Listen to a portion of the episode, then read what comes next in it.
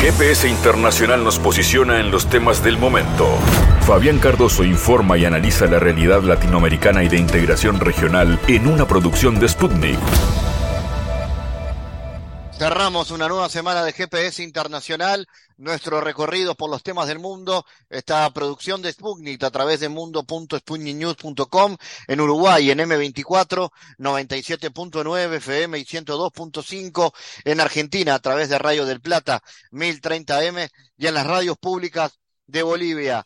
Varios puntos para conversar, la transición en Brasil, en las últimas horas, el anterior programa, presentábamos la agenda internacional del nuevo gobierno de Lula da Silva, que estará asumiendo el primero de enero.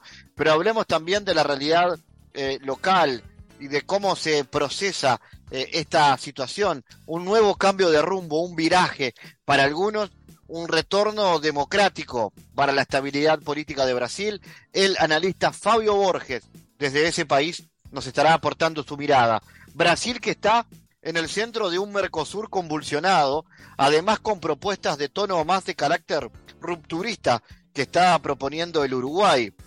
Eh, hablaremos de los lineamientos de la política exterior, sobre todo a nivel regional, que propone el gobierno eh, multicolor de Luis Lacalle Pou en Uruguay, entre ellos la posibilidad de la firma de un tratado de libre comercio con China, pero también adherir al Tratado Integral de Asociación Transpacífico, que, como se ha sabido en las últimas horas, la posibilidad de adherir a este proceso desde el Mercosur ha provocado reacciones negativas de los países socios.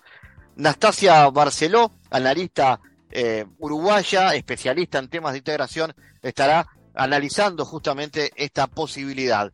Al cierre les presentaremos lo que será la futura cumbre de las telecomunicaciones a nivel internacional que se va a realizar en Washington la próxima semana. El organismo CERTAL el Centro Regulador de las Telecomunicaciones de América Latina está realizando una cumbre en Washington donde va a participar el secretario general de la OEA, Luis Almagro, y representantes del sector empresarial y de los trabajadores de la comunicación y el periodismo. Estaremos siguiendo de cerca desde Washington esta actividad y antes representantes de Sartal estarán presentando este importante evento aquí en GPS.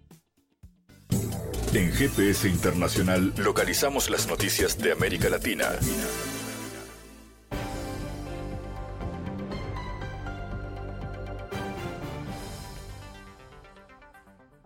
Cerramos la semana con noticias. Las autoridades sanitarias mexicanas aplicarán 4 millones de dosis de la vacuna cubana Abdalá contra el COVID-19 en esquemas de refuerzo para protección de la población adulta, mientras los casos de contagios comenzaron a aumentar afirmó el subsecretario de Salud Hugo López Gatelli.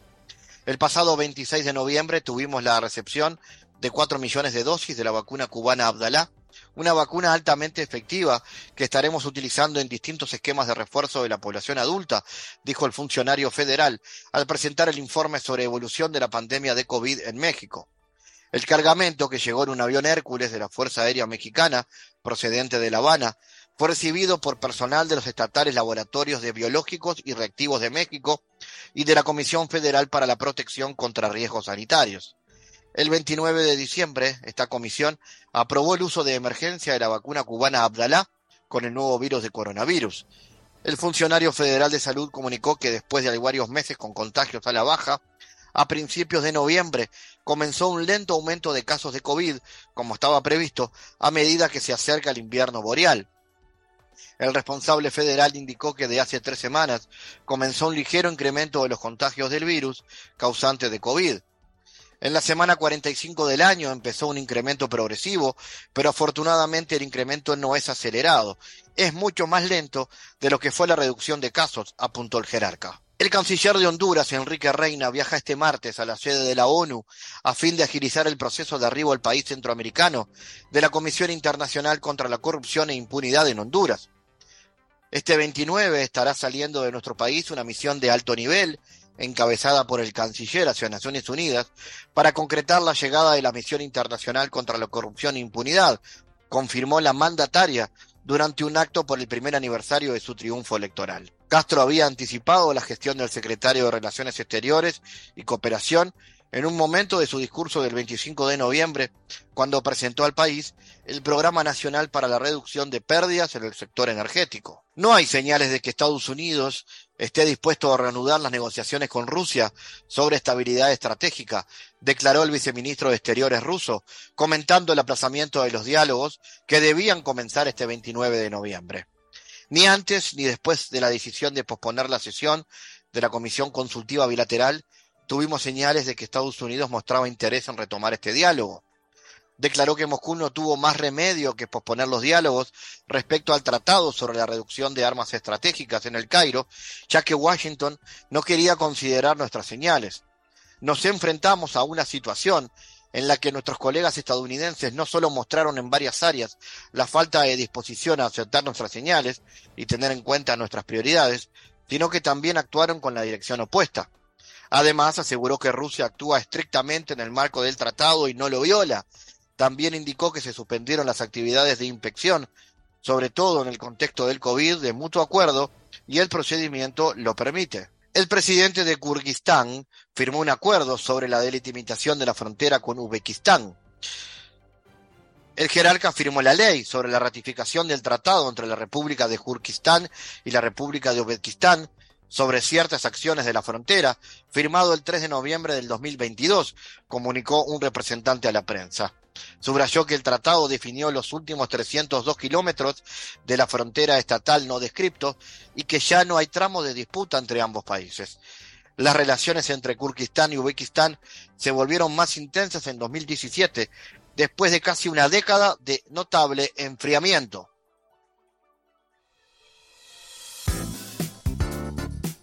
El Tribunal Superior Electoral de Brasil desechó la solicitud con la que el Partido Liberal, que abandera al presidente Jair Bolsonaro, buscaba anular algunos de los votos de la segunda vuelta, en la que resultó triunfante Luis Ignacio Lula da Silva.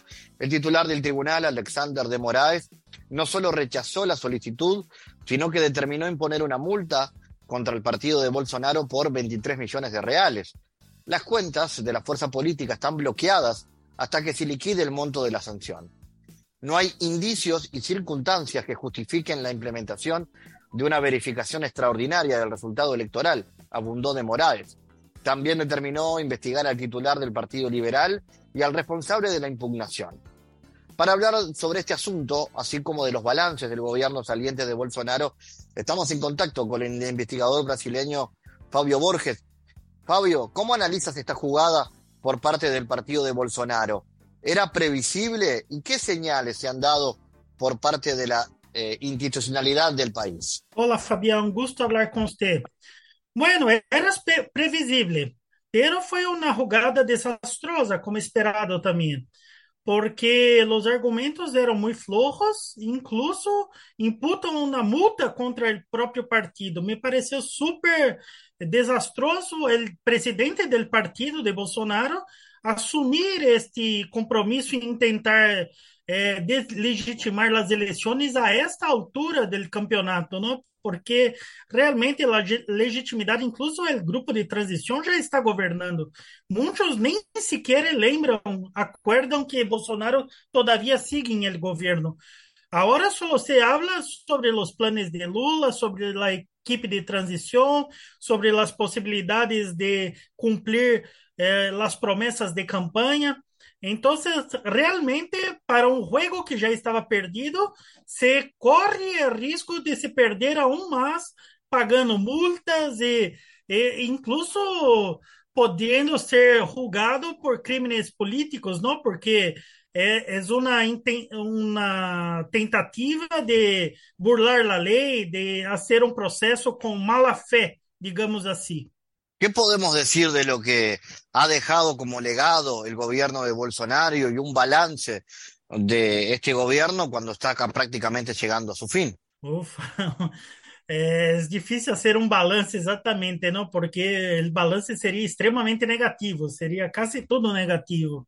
Bueno, lo que se sabe de este periodo que creo que los libros de historia contarán este periodo como de los más dramáticos e extraños de nuestra historia.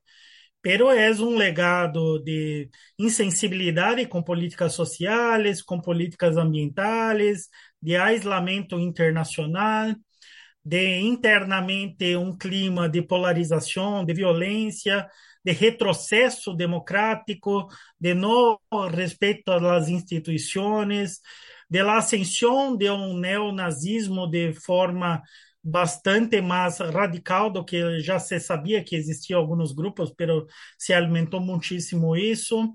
Então, de verdade, é um período muito triste para a história do Brasil e é um legado que não será, será fácil reconstruir um país depois de quatro anos de políticas extremamente desastrosas. Incluso desde la reputación internacional del país, desde el punto de vista de los vínculos con, con otros países de la región y del mundo, ¿cómo ha quedado el Brasil? Bueno, esto me parece uno de los puntos más importantes, porque de la noche para el día solamente Lula ganando las elecciones y ya siendo reconocido por los principales líderes mundiales, já ha hecho um viaje internacional em la Conferência de Medio Ambiente eh, hace pouco, não? E aí ha, ha dado um discurso muito interessante, muito escuchado, com muita atenção, com muita legitimidade. As inversões em Brasil estão crescendo muito, as inversões estrangeiras. Então, é um sinal.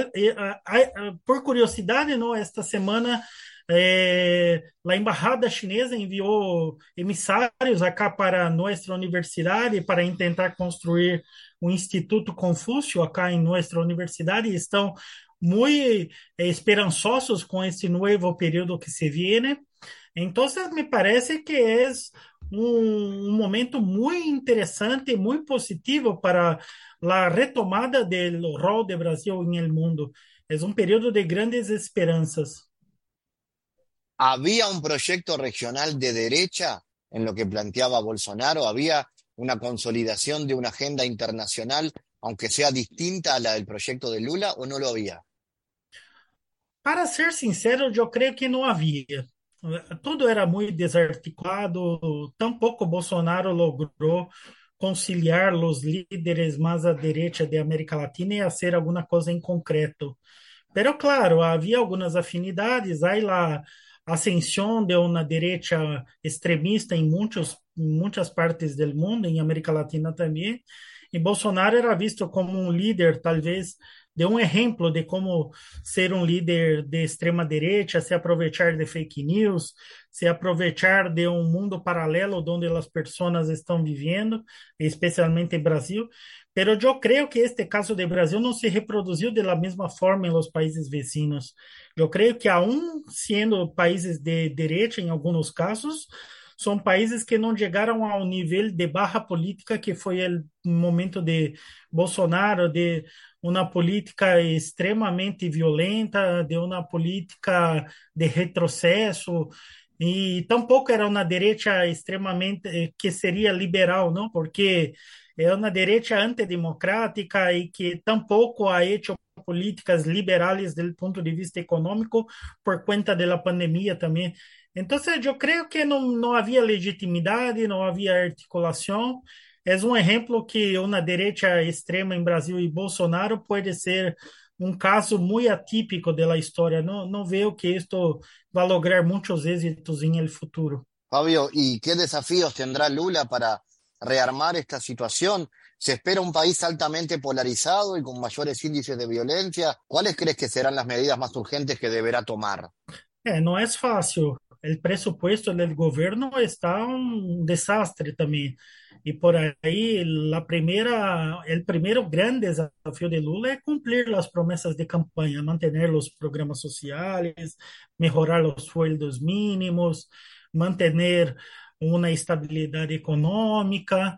E não será fácil fazer isso, pero já está trabalhando e trabalhando duro e em sério com sua equipe de transição para tentar lograr êxitos em estes eh, em este sentido. Pero na reconstrução do presupuesto, inversionando de maneira mais transparente e profissional em las áreas de educação, de saúde, de infraestrutura, eh, de medio ambiente.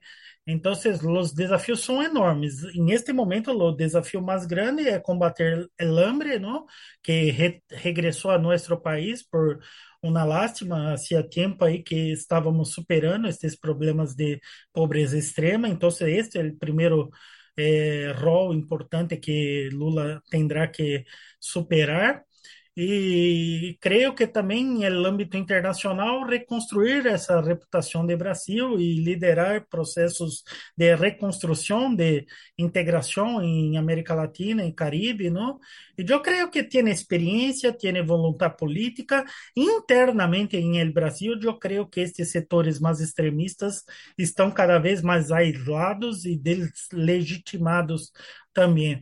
Porque incluso yo creo que por casualidad, ¿no? Por la Copa del Mundo, por el Campeonato de Fútbol, ahora regresamos eh, el orgullo de vestir la camiseta de Brasil, amarilla, y los golpistas de extrema derecha eh, están molestos, que agora todo Brasil usa amarillo y ya no se confunde totalmente con el bolsonarismo. Fabio Borges desde Brasil, gracias. Gracias a usted, un gusto.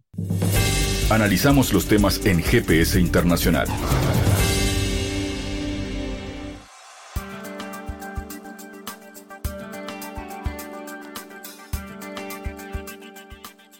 Argentina, Brasil y Paraguay emitieron un comunicado en el que advierten a Uruguay que adoptarán medidas si el gobierno de Luis Lacalle Pou continúa con intenciones de realizar negociaciones individuales por fuera del Mercosur.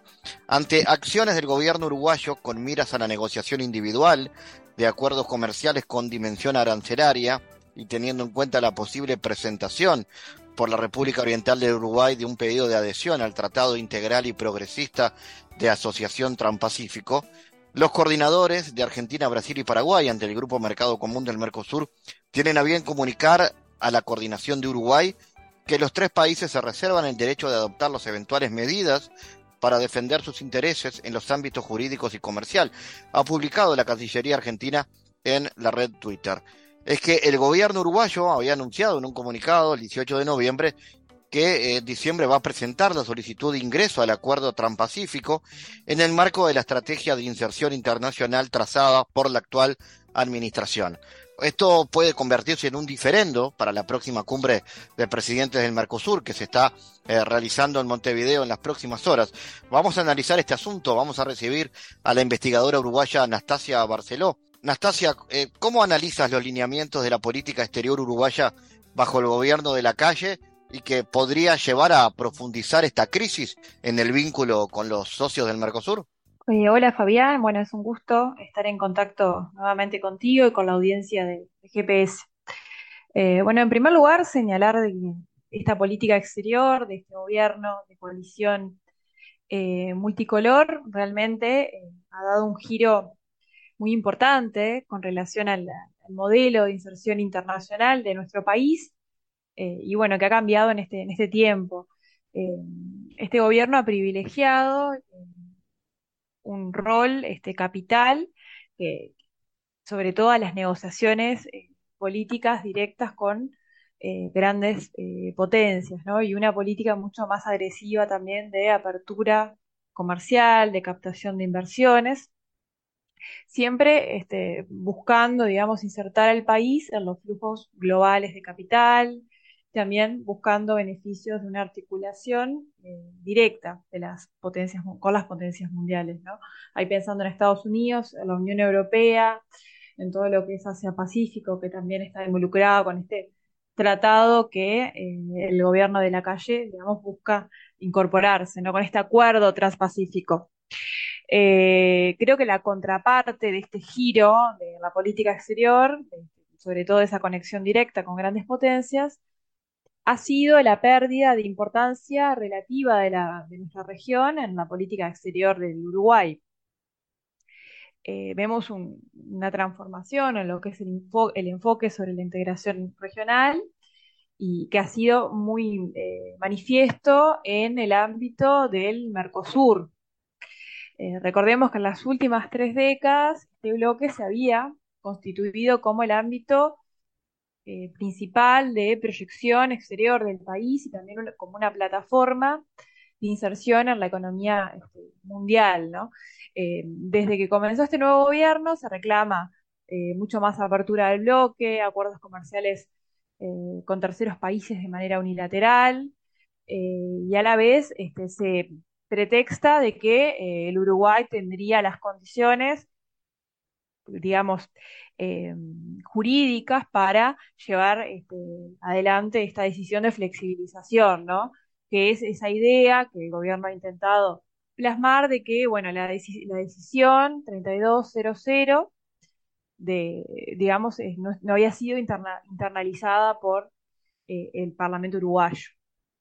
Sin embargo, eh, esto, bueno, no, si bien es así, pero bueno, este, nuestro gobierno, pero nuestro país, nuestro, como el Uruguay como un Estado nacional, eh, creo que está comprometido justamente por haber firmado eh, el Tratado de Asunción, ¿no? que también el, Tratado de Europreto del año 94, en donde se reafirma de que la agenda eh, exterior será negociada este, en bloque y de manera, digamos, literal, ¿no? Los primeros artículos de, de Asunción del 91 esto está previsto, o sea, no da lugar a que los estados, por ejemplo, puedan perforar la unión aduanera o generar acuerdos que tengan impactos eh, arancelarios para eh, la región. Y bueno, esto es un tema este, que está, digamos, colocado en la agenda eh, política, económica y comercial del bloque y que ha, generado en estos últimos años muchos este, intercambios. hemos visto un presidente a las cumbres con una estridencia muy especial este, en cuanto al diálogo, ¿no? Con, los otros jefes de, Estado de la región, que ha sido como muy estridente, este, ha llegado a tener este, expresiones bastante, bastante complicadas y creo que, bueno, la cumbre que se, va, se desarrollará en estos primeros días de eh, diciembre del Mercosur, bueno, se configura como, bueno, un marco para ver ¿no? cuál es el futuro del Uruguay este, en el Mercosur y también en, la región. Eh, porque, bueno, de alguna manera este comunicado que ha salido en, estos, las últimas horas, en estos días, eh, conjunto de los tres países del bloque, Paraguay, eh, Brasil y Argentina, de alguna manera es una advertencia para el gobierno uruguayo. Y, y, bueno, creo que hay que tenerla muy, muy en cuenta porque esto nos compromete tanto eh, desde el punto de vista político, económico, pero también eh, jurídico, ¿no? Eh, Nastasia, ¿hay riesgos de que esto pueda derivar en una eventual salida de, Uruguay del, Mercosur? ¿Qué margen de acción tiene el gobierno? Y si en ese caso, si se llegara a algo tan fuerte como eso, ¿qué consecuencias puede tener? Bien, bueno, en primer lugar decir que estamos ¿no? ante digamos, la complicación de hablar y de analizar procesos que están en curso, que todavía no están decididos, que no están resueltos, y esto le genera un enorme problema al análisis, pero también le da un gran espacio, digamos, a la oportunidad. Es decir, estamos ante una coyuntura regional de mucha tensión, de gran complejidad, en donde tenemos una advertencia por parte de los socios del Mercosur, del Uruguay, y creo que todavía los actores, y ahí pensando en la interna del gobierno uruguayo, todavía pueden este, jugar y, repensar esta apuesta de eh, flexibilización o demanda de flexibilización que dejaría a nuestro país, el Uruguay, muy aislado. Eh, y ahí, bueno, aislado del mundo, porque creo que no, se han podido, digamos, concretar otras alianzas comerciales y económicas con otras partes y otras regiones del mundo, pero también quedaríamos aislados de, la región, ¿no? Gran parte de nuestro comercio, el que tiene, digamos, mayor valor agregado, bueno, eh, es negociado y es comercializado al interior, ¿no? Lo que se llama comercio intrarregional, intrabloque, ¿no? El Mercosur este, vende y se vende y compra, digamos, 55% digamos, de lo que se produce en, la región, o sea, se vende en la región, ¿no?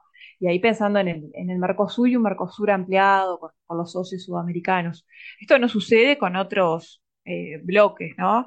Comerciales, como por ejemplo la Alianza del Pacífico, que también forma parte de todo este acuerdo en el que se busca eh, ingresar, ¿no? Pero bueno, buscamos ingresar a un acuerdo teniendo, digamos, las posibilidades o chances de tener este, una, digamos, represalias por parte del, del Mercosur que eh, dejan mal posicionado al país eh, por las consecuencias económicas que esto puede llegar a tener en términos arancelarios, económicos, de, exportaciones ¿no? y de flujo de comercio, pero también desde el punto de vista este, jurídico, porque bueno, el Uruguay eh, se comprometió en dos instancias anteriores a la decisión 3200, que es el Tratado de Asunción del 91 y luego en el Protocolo de Europreto, en donde las instituciones del bloque fueron este, de alguna manera construidas y, reafirmadas, ¿no? Y allí está previsto y se repite lo que eh, en Asunción fue postulado, de que, bueno, la agenda comercial, pero todas las decisiones se toman este, por consenso y eh, se negocia de manera conjunta. Entonces, digamos, las consecuencias, si bien no las podemos prever detalladamente, porque no tenemos, eh, todavía, digamos, estamos. En un, analizando un proceso que está en curso, como comentaba antes, creo que, bueno, eh, todavía los actores del gobierno uruguayo tienen oportunidad de, bueno, realmente rever toda esta postura eh, que ha tenido el gobierno y, bueno, dar marcha atrás, ¿no? Creo que sería lo más coherente, eh, ¿no? digamos, continuar con un proceso que tiene más de 30 años como el Mercosur, que tiene beneficios para el Uruguay, y, no, digamos, arriesgar este, toda esta construcción que es histórica, que ha pasado por diferentes gobiernos de diferentes índole político, ideologías y demás, desde, los años 90, los años 2000 hasta la actualidad, eh, atravesando por, digamos, diversas crisis, eh, a, este, bueno, adherir a un, acuerdo que, digamos, es muy, eh, está, digamos, recién construyéndose, ¿no? Realmente es muy, muy arriesgado para, para nuestro país todo esto y las consecuencias son verdaderamente, este, pueden llegar a ser verdaderamente preocupantes si esto se, se consolida, ¿no? Esta posible salida o sanción de los países del bloque al Uruguay. Y en ese marco, ¿cómo estás observando la nueva coyuntura regional tras la victoria de Lula en Brasil? Eh, hay obviamente cambios desde el punto de vista ideológico, político, y cómo esto puede afectar la estrategia comercial más liberal que propone la calle Pou. Bueno, con el triunfo de Luis Ignacio Lula da Silva y esta digamos, coalición de centro-centro-izquierda en Brasil. Creo que tenemos un, punto clave de, transformación de la política eh, regional, en primer lugar porque el mundo vuelve a eh, observar a América Latina, América del Sur, eh, como una región que creo que puede llegar a, a tener nuevamente un proyecto de inserción internacional, geopolítico y geoestratégico con una mirada de largo plazo como lo tuvo eh, la región, digamos, lo que fue la década eh, progresista, ¿no? Y esto ya es importante, volver a estar en el mapa del mundo, ¿no? Estamos en una coyuntura internacional en la actualidad, en donde, bueno, si observamos lo que fue la cumbre de los BRICS en, eh, la cumbre de la OTAN también en junio, se, produjeron este, transformaciones muy relevantes dentro del sistema, en donde, bueno, América Latina ocupa un lugar, digamos, periférico, más periférico que de costumbre, porque prácticamente no entra, digamos, a los cálculos geopolíticos de las grandes potencias, ¿no? Si observamos lo que es el documento estratégico que eh, emerge tras la cumbre de la OTAN, esto queda muy, claro. Y, y bueno, justamente eh, el retorno de una fuerza política eh, con un proyecto este, de política exterior este, que posicione a Brasil y ahora sí a Brasil conjuntamente con, Latinoamérica, pero sobre todo con América del Sur en, el mundo es verdaderamente importante. Eh, yo considero verdaderamente que desde el gobierno uruguayo existe una, existe, digamos, una lectura eh, equivocada de eh, la situación, digamos, de la realidad internacional, de nuestro sistema internacional, creo que no se están leyendo bien este, los cambios eh, que se, produjeron en este tiempo, las consecuencias eh, geopolíticas que tiene la guerra entre Ucrania y Rusia en términos energéticos, alimentarios, eh, la importancia que adquiere el Tratado Unión Europea en Mercosur en todo este contexto, en, ¿no? la búsqueda de lo que es la autonomía estratégica, los cambios políticos, ideológicos que se dieron en estos últimos años en, América Latina, con, bueno, con el triunfo de Petro, en Colombia, de Boric, en, Chile, bueno, ahora de Lula, en, Brasil, ¿no? Creo que cada vez, eh, a partir de una lectura errónea, una lectura equivocada, el Uruguay queda más aislado eh, en el mundo, eh, pero también en, en la región. y bueno, desde el punto de vista estrictamente comercial, es importante destacar que, bueno, igualmente en estos años previos con la presidencia, de, lo que fue la presidencia de Bolsonaro, en, eh, en, el bloque nunca se planteó con claridad el apoyo de Brasil a la tan ansiada flexibilización, que es una propuesta este, de, del Uruguay, de nuestro país. Eso no, no sucedió, lo único que se, podemos ver en términos más concretos, más reales, fue la rebaja del arancel externo común, que se dio en dos momentos, en 2021, y fue acordado de manera bilateral entre Argentina este, y Brasil, pero nunca, no, no, tenemos, digamos, un documento formal firmado por los estados partes del bloque que autoricen que, digamos, uno de los eh, países pueda realizar eh, negociaciones o para la firma de un tratado de libre comercio, por ejemplo, con un tercer país, una tercera este, economía, un tercer, otro bloque, ¿no? Esto no, no se dio y creo que parte también de un análisis que se ha dado por varios especialistas eh, aquí en el Uruguay que han, digamos, dicho de, bueno, que Brasil apoyaba, ¿no? Esta política de flexibilización y bueno, vemos que no es así, incluso esta, eh, la firma, digamos, de Brasil en esta, nueva eh, en este nuevo documento que sale del Consejo de Mercado Común demuestra que realmente no es así, de que el Uruguay ha quedado muy aislado. Creo que el gobierno de Lula va a profundizar aún más esta apuesta por una integración regional activa, proactiva en términos políticos, económicos y sociales. Y bueno, eh, con estos cambios y con una lectura tan equivocada del sistema internacional y sobre todo de la región, el Uruguay realmente eh, compromete mucho, ¿no? Su, digamos, lo que es su inserción internacional y, y puede llegar a tener serias consecuencias si, si continúa adelante con, con esta con esta forma ¿no? de, política, de diálogo con, los socios, con la región y con, otra parte, con otras partes, digamos, del mundo con las que tenemos relaciones. Nastasia Barceló, como siempre, gracias por tu análisis. Gracias a ustedes, un gusto. En GPS Internacional navegamos por la sociedad y la cultura.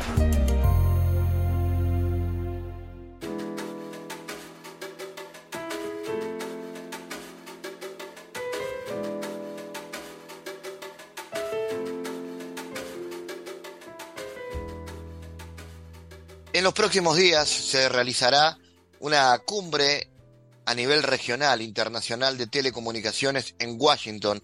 Esta cumbre de CERTAL que se va a realizar en la sala de conferencias Padilla Vidal del Centro CITEL de la Organización de Estados Americanos. La cumbre regional de las telecomunicaciones de la organización CERTAL, que tiene como logo Pensamos con Libertad, donde participarán, entre otros, el secretario general de la Organización de Estados Americanos eh, de la OEA, Luis Almagro. Vamos a conocer primero de qué se trata este CERTAL y cuál es la propuesta de esta cumbre internacional que se realizará en Washington, quien también prevé la realización de un curso de telecomunicaciones. Estamos recibiendo a Ever Martínez, eh, integrante de CERTAL, eh, para que nos cuente de qué se trata este encuentro. Bienvenido, Ever. Hola, ¿qué tal? ¿Cómo estás, Fabián? Encantado, mucho gusto y gracias por la entrevista. Eh, mira, eh, Certal eh, nace hace unos 10 años atrás, 10, 12 años atrás, básicamente como una asociación rioplatense, apuntando al diálogo entre empresas y, referentes políticos, en pos de, preservar y, digamos, y, fomentar la libertad de expresión en todo el continente. Bueno, con los años Certal ha ido creciendo y hoy por hoy eh, te diría que es una asociación de las Américas, incluso que tiene socios en Europa, y es la única entidad que tiene eh, los medios de manera, los medios, las empresas de telecomunicaciones y las plataformas. Quiere decir que es la única entidad que tiene eh, las industrias convergentes en su totalidad. hasta, hasta la fecha, digamos, lo que estaban funcionando eran las asociaciones de por distintos eh, lugares, pero hoy por hoy eh, están todas asociadas a Sartal y desde Sartal se generan nuevas, eh, propuestas y, documentos de, de, pensamiento y de propuestas de políticas públicas para todas las Américas. Y tal es así que es tan amplio Sartal que participan políticos de diferentes partidos e ideologías, así como también referentes del ámbito judicial.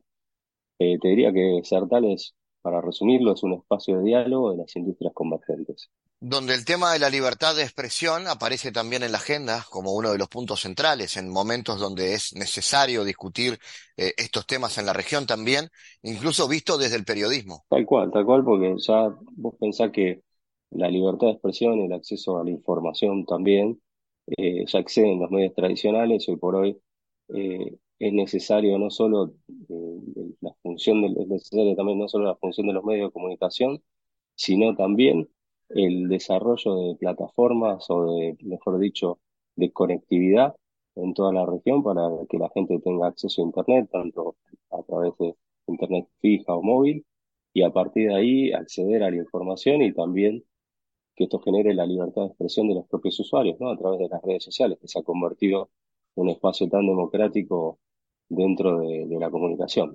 ¿Qué actividades realiza CERTAL más allá de esta cumbre internacional? ¿Qué otro tipo de, encuentros y de formaciones realiza? Mira, CERTAL, eh, bueno, como hablábamos antes, este es de la cumbre de CERTAL, que es una cumbre que se realiza de manera anual, que se tocan todos los temas relacionados con la, asociación.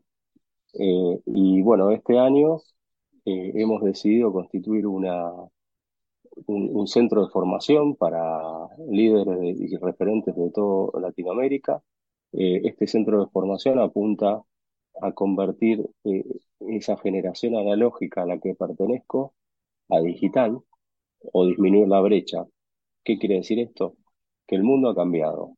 Eso lo sabemos todos, no es ninguna, no es ninguna novedad. El consumo de contenidos también cambió. Y todo ello ha traído tanto necesidades de conectividad como también nuevos delitos. Entonces lo que hacemos a través del centro de formación es eh, enfocarnos en los líderes, en los que toman decisiones y en los miembros del Poder Judicial, en de alguna manera eh, formarlos o capacitarlos en lo que es la, era digital.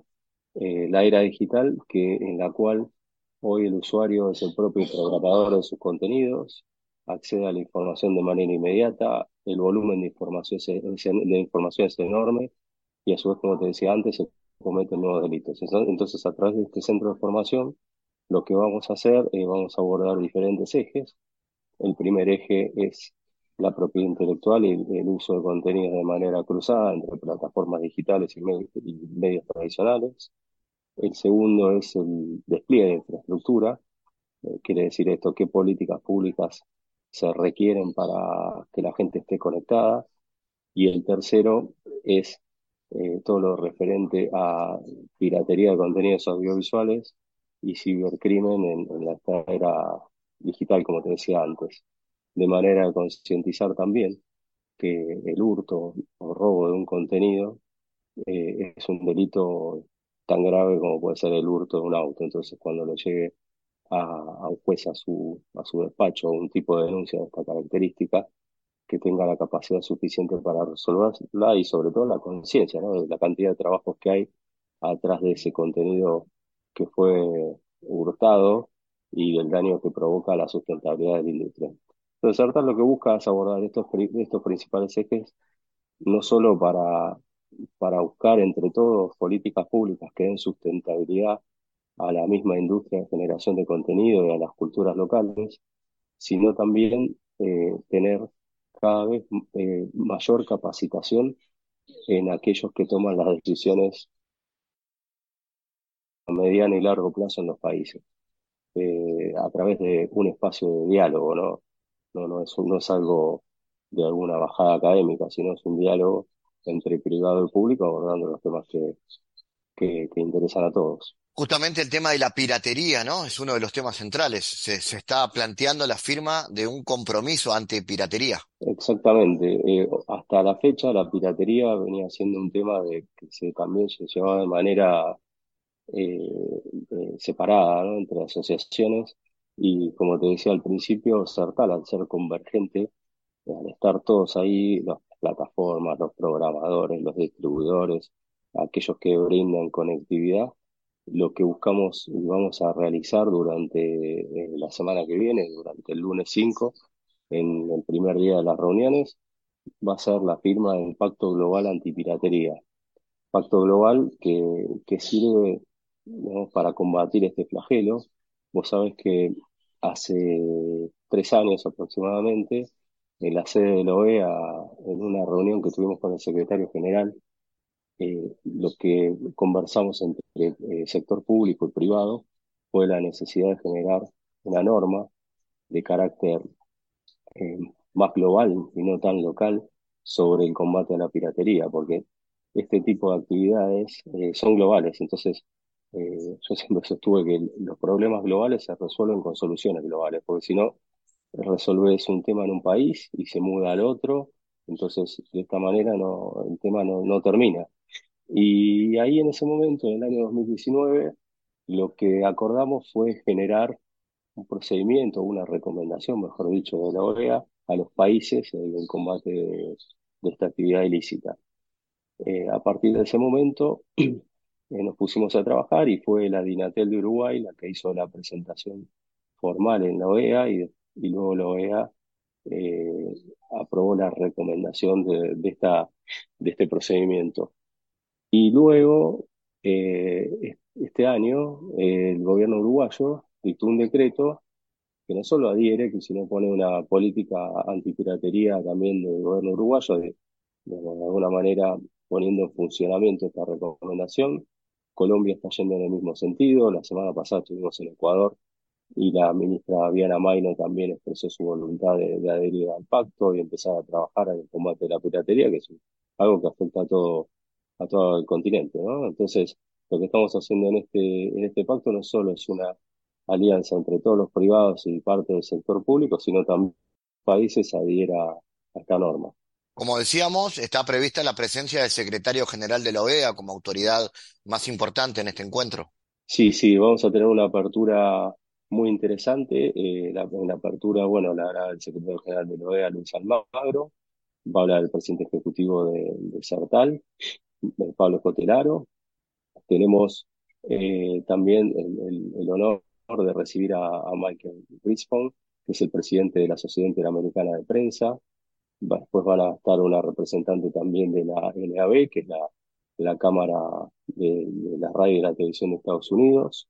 Eh, esperamos también un funcionario de la FCC, de la FCC, que es el, ente regulador de, de, las telecomunicaciones y medios acá de Estados Unidos, y el presidente de, la Asociación Interamericana de Empresas de Telecomunicaciones, eh, Horacio Romanelli, eh, eso, esa base eh, la apertura de, las reuniones. Y, y, luego de eso esperamos también conversar sobre la Declaración de Derechos Digitales que, que también se está redactando en la Ever, entonces atentos a lo que allí pueda surgir de esta cumbre de CERTAL, que es la última actividad del año, me imagino.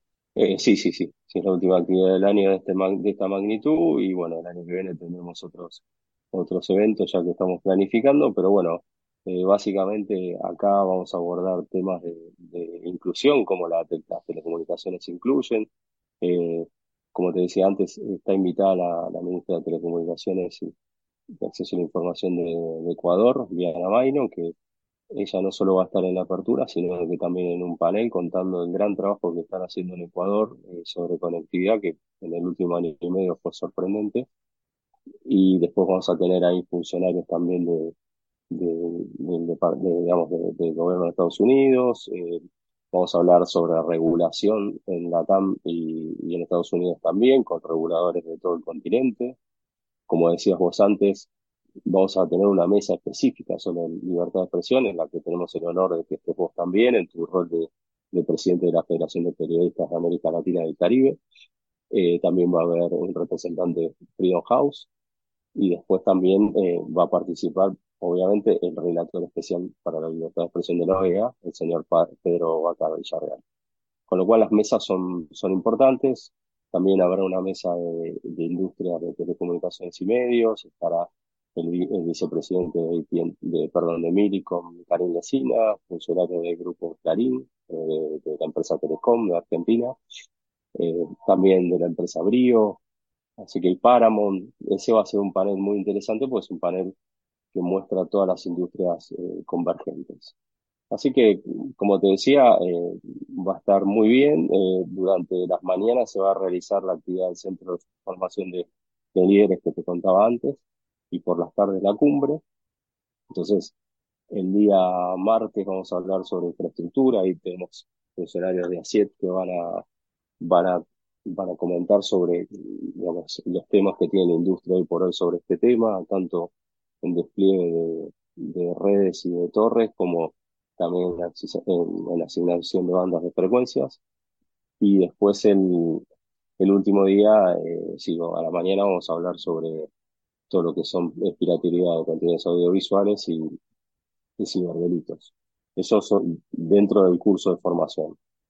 Y en lo que hace a la cumbre, en la cumbre eh, no solo vamos a tener esas mesas de libertad de expresión y medios, sino también vamos a tener eh, un abordaje al, al, manual de recomendaciones y buenas prácticas antipiratería que, que te comentaba antes, que salió eh, sancionado desde OEA. Y ahí también vamos a tener funcionarios del gobierno de Uruguay, de Colombia, vamos a tener legisladores. Y después ya vamos a hablar de acciones concretas contra la piratería, en la cual va a estar el director del Departamento contra la Delincuencia Organizada de la OEA y un directivo de la empresa Telecom, Sergio Piris, en el cual también van a contar casos concretos. Y, y bueno, vamos a tener el lujo después de contar con Gabriel Wedi, es de origen brasileño, es federal, y él va a hablar en temas de sustentabilidad y, telecomunicaciones, que es su especialidad. Así que bueno, después vamos a tener un cierre de la cumbre en el cual eh, se van a entregar los diplomas a quienes cursaron y o sea, de la cumbre del, curso y después también va a exponer eh, un discurso final el presidente del directorio de Sertal, Miguel Wedi, que, que, también es de origen brasileño. Así que vamos a tener un, un, unos paneles de lujo y unos invitados de lujo. Estamos eh, contando en este, en este encuentro, estos dos encuentros, no solo con referentes de las Américas asistiendo, sino también con periodistas. Eh, eh, es un evento, la verdad, que convoca al diálogo entre todos, sin ningún tipo de grieta y en pos de, de, una mejor vida para toda la gente de, de las Américas y, y, que esto también contribuya a una industria sustentable. Eso es un poco la idea. Ever Martínez, representante de Certal, gracias por haber estado en GPS Internacional y nos estaremos encontrando en los próximos días, de los cuales seguramente de este encuentro estaremos comentando la audiencia. Un abrazo. Excelente, muchas gracias Fabián, que tengas un gran día. Hasta luego.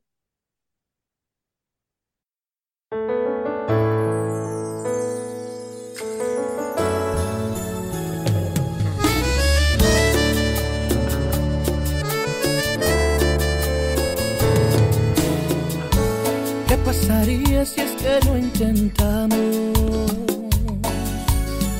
Ay, ¿qué pasaría si tomo tu mano? ¿Qué pasaría si voy por la espalda y en esta noche levanto tu falda? Dejo un silencio en tu respiración.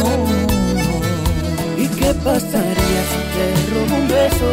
Dejo mis labios correr por tu cuello lo decides si quieres que pare o lo vuelvo a intentar. A mi corazón no le cabe una herida, pero si es contigo me juego la vida. Ya tanto he esperado tenerte a mi lado, toditos los días. A mi corazón no le cabe una herida. Bueno, se viene este 10 de diciembre Matías Valdés en concierto, el Canta Corazón Tour, que tendrá seguramente su eh, destino más central en el Teatro de Verano de Montevideo, en un show que quedará para, para el recuerdo de todos los fans de este artista popular del interior del país que ha estado recorriendo y que ha estado en todos los rincones y que consigue siempre la atención y el cariño de la gente. Matías, bienvenido. Estamos a unos días, a 10 días de, de, lo que va a ser este show, a poquitos días de este show. Eh, ¿cómo, ¿Cómo lo estás esperando y cómo lo estás viviendo la previa? Bueno, buenas para todos, ¿cómo estamos? Espero que muy bien. La verdad que muy contentos en este momento, justo te mencionaba que estamos ensayando, estamos preparando todo, aprovechando los poquitos días que quedan, ya que también arrancamos la gira ahora el 2, y paramos justamente el 2, entonces vamos a ver cómo nos arreglamos para, para ensayar estos últimos días porque vamos a estar de gira. pero lindo, contentos y, y con muchas ganas de que llegue el día para cantar juntos. ¿Cómo vienen esos, ensayos? ¿Y cómo, cómo va a ser ese show, ese toque, la banda? ¿Cómo, cómo vienen los preparativos? La verdad que viene todo muy lindo, estamos preparando un show totalmente diferente a lo que es los bailes y los festivales. Lo digamos que, que lo súper recomiendo y lo estoy disfrutando muchísimo. Estoy seguro de que, que a la gente también le va a gustar. Aparte de que eh, es una noche bastante diferente por el hecho de que no tenemos que correr atrás del reloj como, como lo hacemos habitualmente en los bailes y los festivales. Es un, un día donde estamos para, para ese show, solamente para ahí, para, para, para disfrutar y para, para no, no andar que, o sea, no tener que estar, digamos, limitándonos en el, en el tiempo, ¿no? En cuanto al show, también tenemos varios invitados, eh, tenemos músicos amigos que nos, que nos van a acompañar, así que está, es como que todo, todo muy lindo. Ah, contame eso de los, de los músicos y si además está previsto que sea una banda más grande de lo habitual, por lo tanto que suene diferente, digamos. Totalmente, vamos a hacer dos más que de lo habitual, justamente porque es un show importante y quiero aprovechar a que amigos que quizá me hubiera gustado que me acompañen desde el comienzo, pero obviamente por, por el hecho de que en los bailes no podemos ser muchos, no, no se había dado, pero en, este, en esta oportunidad aprovechamos para juntarnos y para que se sumen al equipo. ¿Cómo han estado esos es un- recorridos? Sí, sí. Contame, contame, Matías. Lindo. No, me decía que ya que, que es un, un día importante, es un día justamente para, para pasarlo con, con quienes están desde el comienzo. Por eso justamente la idea de sumar más amigos al, al equipo y al, y al, al equipo trajo de la banda, ¿no? En cuanto a las giras, genial, genial. Por suerte viene saliendo mucho trabajo y como te mencionaba, ahora tenemos una gira bastante larga que arrancamos el 2 hasta el 12. Así que nada, contentos y disfrutando de todo lo lindo que, que viene pasando, ¿no? Has estado en todo festival que se precie del interior, ¿no? Donde todos te quieren tener. Hemos tenido la, la oportunidad de, de caer justamente en festivales de los, de los más importantes del país y para nosotros es un placer justamente llegar y que, haya tanta gente esperándonos y pronto para cantar con nosotros. Vos siempre contás, y, eh, viendo una, una reciente entrevista, que más allá del éxito que estás teniendo en muchos rincones del país y en Montevideo, nunca querés de- dejar de decir que sos del interior, que es feliz del campo y muy vinculado a tu, a tu departamento, ¿no? Y a, y a tu historia como, como un tipo del campo. Totalmente, es que yo al menos soy del, soy partidario de que uno tiene que mostrarse como es y si le gustas a la gente, gustarle por cómo sos y por lo que transmitís y no por el hecho de tener que generar un personaje, ¿no? Creo que es la parte más linda de todo cuando alguien eh, te acompaña en, en tu camino y lo hace por, porque de verdad lo siente y de verdad quiere estar ahí. Matías, eh, ¿qué te inspira a la hora de crear tus canciones? Eh, y digamos que soy bastante mimoso, pero en realidad hoy por hoy, después de que han pasado tantas cosas, eh, ya vamos un poco más por el lado de lo, de lo comercial, ¿no? En el equipo somos seis que escribimos, entonces como que está bastante divertido el momento de escribir porque se van juntando las historias de todos. Y eso es justamente lo que hace divertido porque se, como que se juntan las historias, los sentimientos, todos, y van como pasando cosas y en cierto momento ya esa historia de cada uno no se fue del lugar, ¿no? Terminamos diciendo, bueno, ¿qué historia queremos contar ahora con esta canción? Pero sobre todo son canciones de amor, eso siempre. Totalmente. Viste que salimos medio mimosos nosotros. De eso no hay duda que son las canciones de amor. ¿En este momento estás preparando nuevas? Estamos preparando tres canciones ahora, tres FT, para, para próximamente sacar, una canción solos y, y dos canciones con, con artistas invitados, así que nada, esperamos que, que esté pronto todo para empezar la campaña y anunciar ya. Excelente, entonces. Lo que viene ahora es el show del 10. Ya la gente que quiera puede conseguir las entradas, ¿no? Exacto. El 10 de diciembre, Teatro de Verano, para todo aquel que se quiera arrimar. Eh, las entradas están a la venta en Ticantel, ya quedan alrededor de 300 entradas, queda poco y nada, así que nada, estamos contentos con la repercusión que ha tenido el show y cómo la, la gente ha, ha tomado la decisión de acompañarnos, ¿no? Arriba, Matías. Nos estamos encontrando este 10 de diciembre entonces en el Teatro de Verano. Un abrazo. muchísimas gracias y buena jornada para todos por ahí. El mundo en GPS Internacional.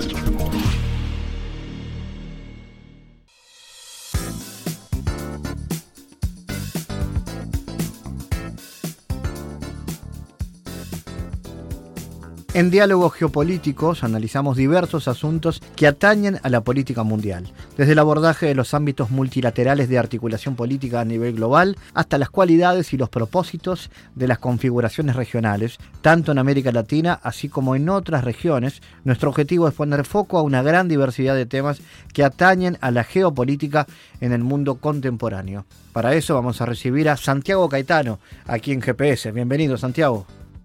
¿Cómo te va, Fabián? Últimamente hemos puesto el foco en los procesos de cooperación internacional ligados a la promoción de paradigmas productivos sustentables y en ese marco nos planteamos intentar comprender cuáles son las perspectivas de la bioeconomía. Santiago, ¿es este paradigma realmente sustentable?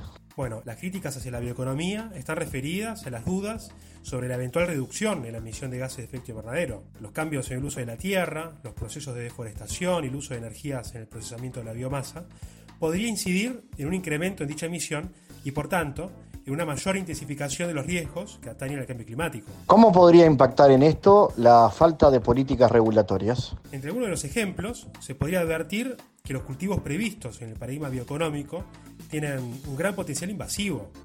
Son varios los autores que alegan que la inexistencia o insuficiencia de políticas que regulen la invasión de cultivos con motivo de prácticas de cultivos no controladas podría resultar en la intensificación del uso de pesticidas, implicando altos riesgos para la viabilidad de las economías, particularmente aquellas que centran su oferta exportable en la producción agropecuaria.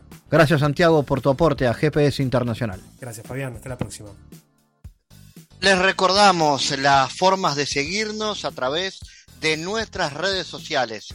Somos arroba GPS Inter en Twitter. Estamos también en la red Facebook GPS Internacional y a través de una lista de difusión a través de la red Telegram, donde habitualmente compartimos los contenidos de cada uno de los programas de GPS Internacional, esta producción de Sputnik que se emite en M24 en Uruguay, en las radios públicas de Bolivia, en Radio del Plata en Argentina y a través de nuestra página mundo.sputniknews.com. GPS Internacional es un programa de información y análisis de los temas más importantes del mundo con mirada latinoamericana. Fabián Cardoso en GPS Internacional junto a los protagonistas analizó la realidad. Una producción de Sputnik.